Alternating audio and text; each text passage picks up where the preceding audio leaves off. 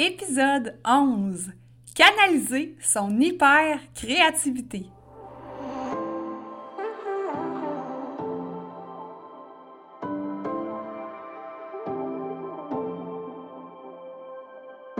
Si comme moi, tu marches le chemin du TDA avec ou sans H, Focus Squad, c'est ta place.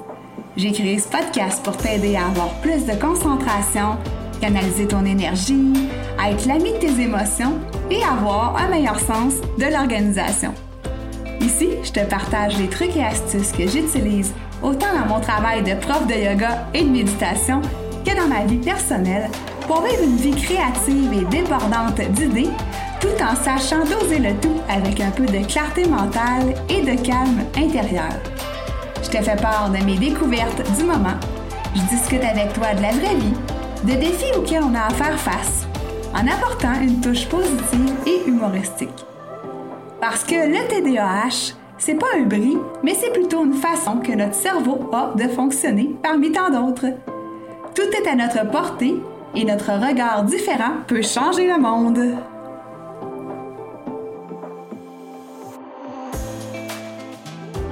Hey! Allô?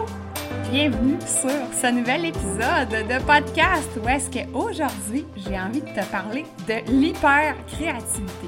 Mais avant qu'on rentre dans le vif du sujet, je t'invite à t'abonner si ce n'est pas déjà fait sur ta plateforme d'écoute préférée au podcast Focus Squad. Donc, en t'abonnant, tu vas être certain, certaine de recevoir toutes les notifications pour euh, les prochains épisodes qui vont sortir. Donc, je te rappelle qu'il y a un épisode par semaine qui sort à chaque jeudi matin.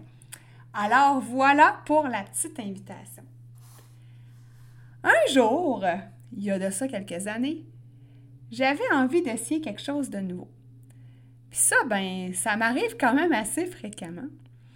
Et cette fois-là, l'activité que j'avais décidé d'essayer, eh bien, c'était le burlesque. Donc, le burlesque, qu'est-ce que c'est? C'est de l'effeuillage, c'est euh, de la danse, c'est presque du théâtre, je pourrais dire. Et je trouvais ça beau. Euh, ça me faisait penser là, au French Cancan, euh, au Moulin Rouge. Donc, j'avais envie de m'imprégner de, toutes les paillettes, couleurs, costumes, tout ce qui vient avec le burlesque finalement. Alors, j'ai décidé de prendre des cours parce qu'il y en donnait à Québec dans ce temps-là. Mais moi, ce qu'il faut savoir en tant que personne TDAH, quand j'embarque dans quelque chose, c'est à fond, à fond de train, je te dirais. Là. Tu sais, je fais pas les choses à moitié.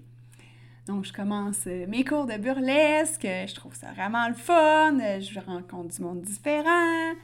Et là, ben, j'aurais pu me contenter de juste faire une session de burlesque, puis ça s'arrête là. J'aurais essayé l'activité et euh, la prochaine saison, prochaine session, ben j'essaierai quelque chose de nouveau. Eh bien non! Donc, euh, aussitôt rentré dans ce milieu-là, moi et euh, mes grandes aspirations, ou je devrais plutôt dire mon grand cœur, mon hyper-activité, mon envie de tout faire, ben j'ai eu tout de suite envie euh, de rentrer en fait dans la troupe, d'aider euh, à la préparation des spectacles, parce qu'il y avait des spectacles qui se faisaient à Québec. Et là, ben j'embarque, là, je me mets à, bon, aider à préparer la décoration et tout ça. Mais je me dis, mais crime, je vais faire des numéros moi aussi. Donc là, quand tu prépares un numéro burlesque, là, écoute, la créativité là, est à son apogée parce que faut que tu prépares, euh, ben, en fait, tu choisisses ta chanson. Après ça, tu te fais un scénario dans ta tête parce qu'un numéro burlesque, c'est comme je te disais au début, c'est quasiment une pièce de théâtre. Donc, il y a une histoire dans un numéro. Fait que tu prépares ça. Après ça, ben, il y a le costume qui va avec, il y a le maquillage, etc., etc. Euh, tu peux même avoir un décor sur la scène. Donc, moi, là, je tripais bien raide. Alors, je me suis mis à commencer à créer un numéro. Mais là, l'affaire qui est arrivée, c'est que je t'ai rendu hyper focus, hein, comme je t'ai déjà parlé dans un épisode précédent. Tous mes temps libres étaient consacrés à ça, tu sais, préparer mon numéro, coudre mon costume, euh, la scénarisation de tout ça.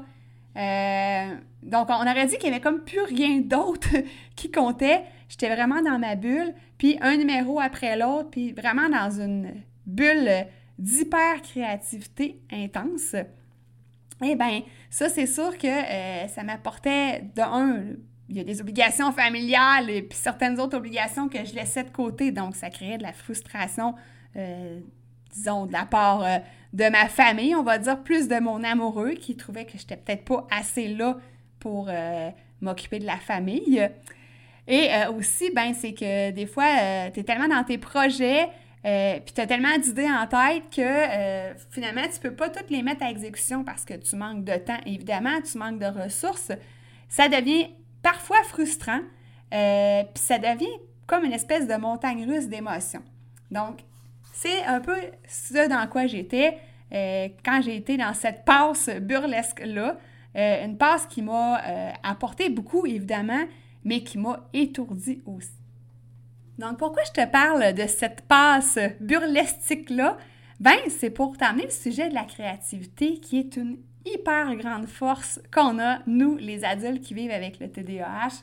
Donc, euh, oui, il y a certaines euh, choses qui sont moins cool, mais euh, on est très, très, très créatif, plus que la moyenne des gens, je, te, je devrais dire.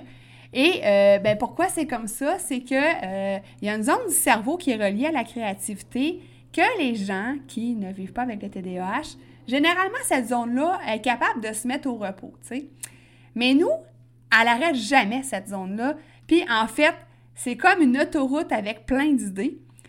Et si tu rajoutes à ça le fait que euh, généralement on est impulsif, donc on a un manque d'inhibition physique et mentale, ben à ce moment-là, ça fait bang! donc plein d'idées créatives, pas capable de prendre du recul pour euh, voir est-ce que ça fait du sens, est-ce que ça me tente vraiment, est-ce que c'est réalisable, ben c'est ça. On se lance dans plein d'affaires, puis on est comme une, boule finalement de pinball. Quoi faire pour pas se perdre en fait dans un tourbillon euh, hyper créatif, puis pour pas s'essouffler? Donc, je te donne mes petits trucs et astuces que j'ai euh, développés, mis en pratique depuis les dernières années euh, surtout suite à cette période euh, de burlesque, où est-ce que là, j'étais vraiment, vraiment en hyper créativité. Alors, quand j'ai une idée qui m'apparaît, à la place de sauter tout de suite dessus, puis de tout mettre de côté, puis ça, c'est même pas une caricature. Oui, ça m'arrive encore parfois de faire ça, mais je prends quelques grandes respirations, je fais un petit peu de méditation pour juste prendre du recul. Donc, pour pas sauter tout de suite de façon impulsive sur cette idée-là. Et je la note dans mon cellulaire. Moi, c'est l'application Notes. Donc, j'écris cette idée-là, puis je recommence, en fait, je continue ce que j'étais en train de faire parce que, normalement, j'ai pas toujours le réflexe de continuer mon travail. Je saute sur l'idée, mais là, en notant cette idée-là, ben c'est sûr que là, je me dis, OK, là, tu reviendras plus tard. Puis quand je dis plus tard, des fois, c'est deux à trois jours plus tard, juste pour voir si l'idée me plaît encore ou si c'était pas un autre coup de tête. Si l'idée me convient après deux ou trois jours, ben à ce moment-là, j'établis un plan pour voir si c'est réalisable euh, avec évidemment des échéances à l'agenda, super important parce que si je ne me mets pas de date d'agenda, ben là, c'est là que je peux mettre deux, trois projets en même temps, puis les faire euh, tranquillement, pas vite, comme un long fleuve tranquille. Puis ça fait que des fois, ben, je termine pas, tu sais. Fait que je me fais des plans, euh, aussi, je regarde euh, qu'est-ce qui est nécessaire euh, pour la mise en place de cette idée-là, de ce projet-là. ça peut être les ressources matérielles, ça peut être les ressources financières, ça peut être les ressources humaines. Et à ce moment-là, ben, une fois que le plan est assez bien établi, là, je regarde encore ça, puis je me dis, bon, est-ce que oui ou non, je passe à l'action? Une autre chose que je fais, c'est que je fais de la visualisation. Donc, je m'imagine, hein, je prends encore là un petit moment de pause, de méditation, où est-ce que je m'imagine en train d'accomplir euh, cette idée-là, d'accomplir ce projet-là? Et euh, je prends le temps de bien ressentir les émotions que ça m'amène. Fait que dans le fond, le subconscient, lui, il comprend pas que je suis pas au présent, que je suis dans le futur quand je pense à ça.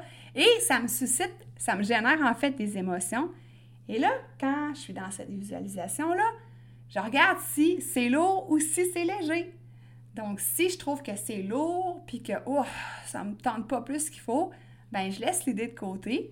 Puis, si je me sens comme encore excitée, énervée après ces quelques jours-là, mais à ce moment-là, je décide de passer à l'action.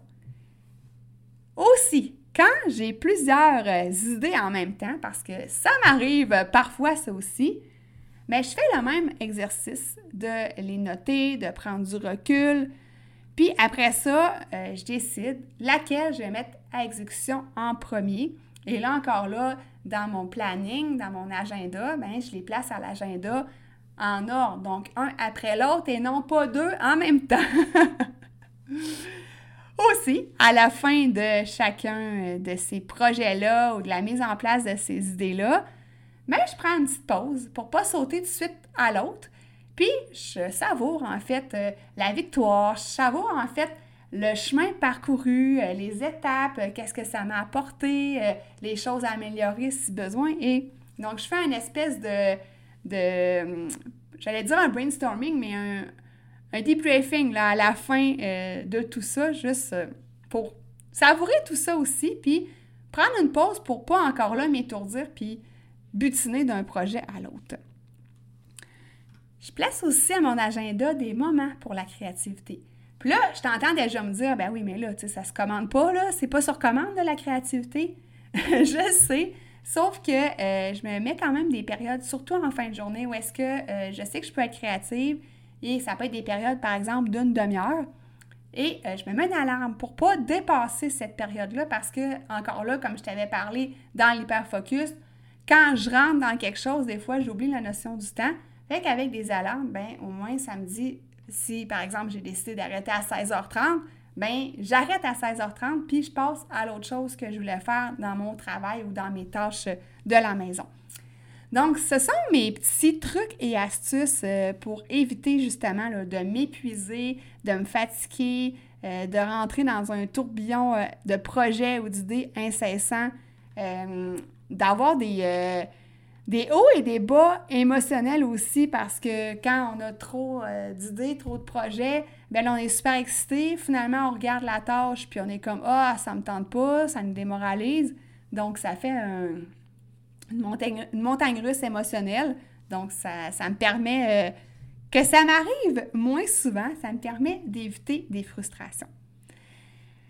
Le mot de la fin, c'est que euh, la créativité, c'est vraiment une super belle qualité pour nous, les personnes qui vivent avec le TDAH chez l'adulte, qui nous permet d'enjoliver le monde avec notre art, qui nous permet d'avoir des idées novatrices, qui euh, fait de nous des personnes qui sont des bons entrepreneurs, des personnes qui sont reconnues dans leur milieu, des personnes qui sont dynamiques. Le tout, ben, c'est de réussir à canaliser ça pour pas se perdre dans tout ça, comme dans tout, hein, finalement, ça prend toujours un bon équilibre. Moi, j'aimerais savoir si toi, tu as des astuces pour canaliser ton hyper créativité.